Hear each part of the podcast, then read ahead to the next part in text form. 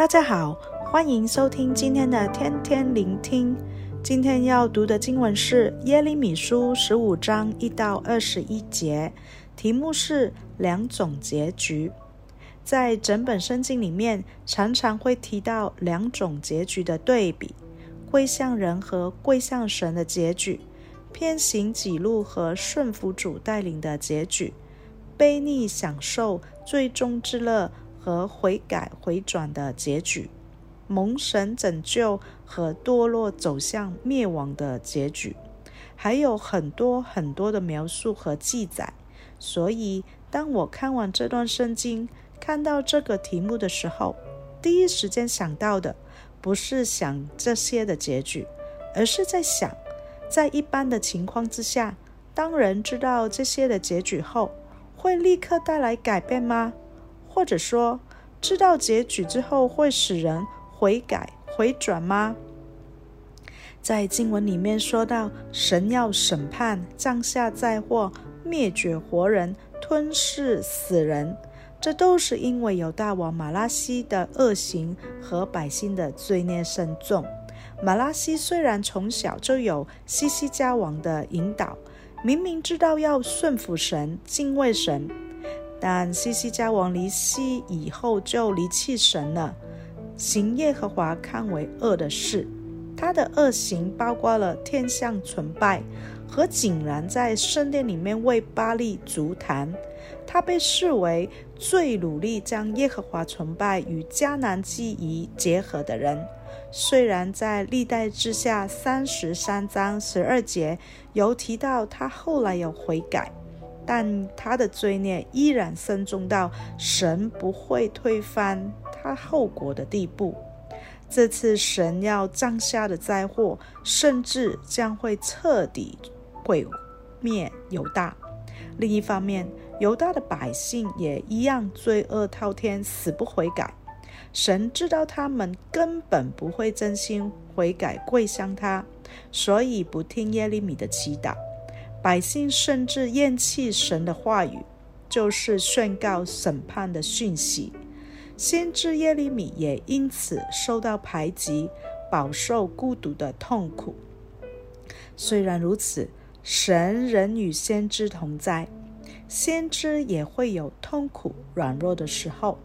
先知每每呼吁百姓悔改归向神，现在神却呼召先知自己要先归向他。只要先知认清使命，坚持到底。神必帮助他，弟兄姐妹，也许我们不会像马拉西或者是当时的百姓一般犯下大罪，但我们现在再来想一下，从小孩子到长大成人，有多少事情是明明知道结局，而还是一样会去做呢？小到在生活里面，大到在人生的层面上，例子多不胜数。例如，每一个小朋友都知道要好好刷牙，早晚都要认真刷牙，要不然呢，很容易会有蛀牙的。我有认识小朋友在小学之前牙齿就坏掉了一半以上，但依然不肯好好刷牙。大人也是一样，每天都有发生大大小小人为的交通意外，难道大家不知道危险吗？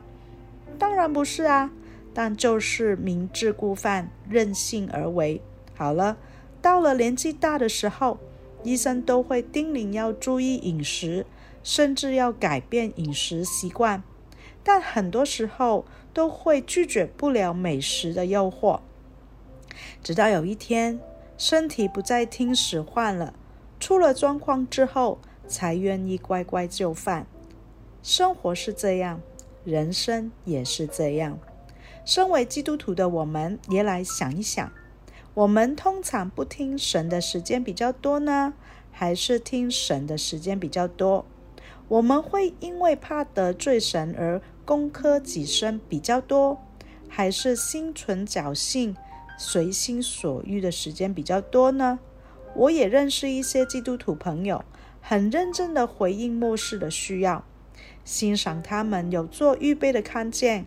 和有计划的付诸行动，也有人热切地传福音来面对末世。弟兄姐妹，在人生里面，明知不可为而为之的种种何其多！有些事情，有些结果，是你我都知道会发生的。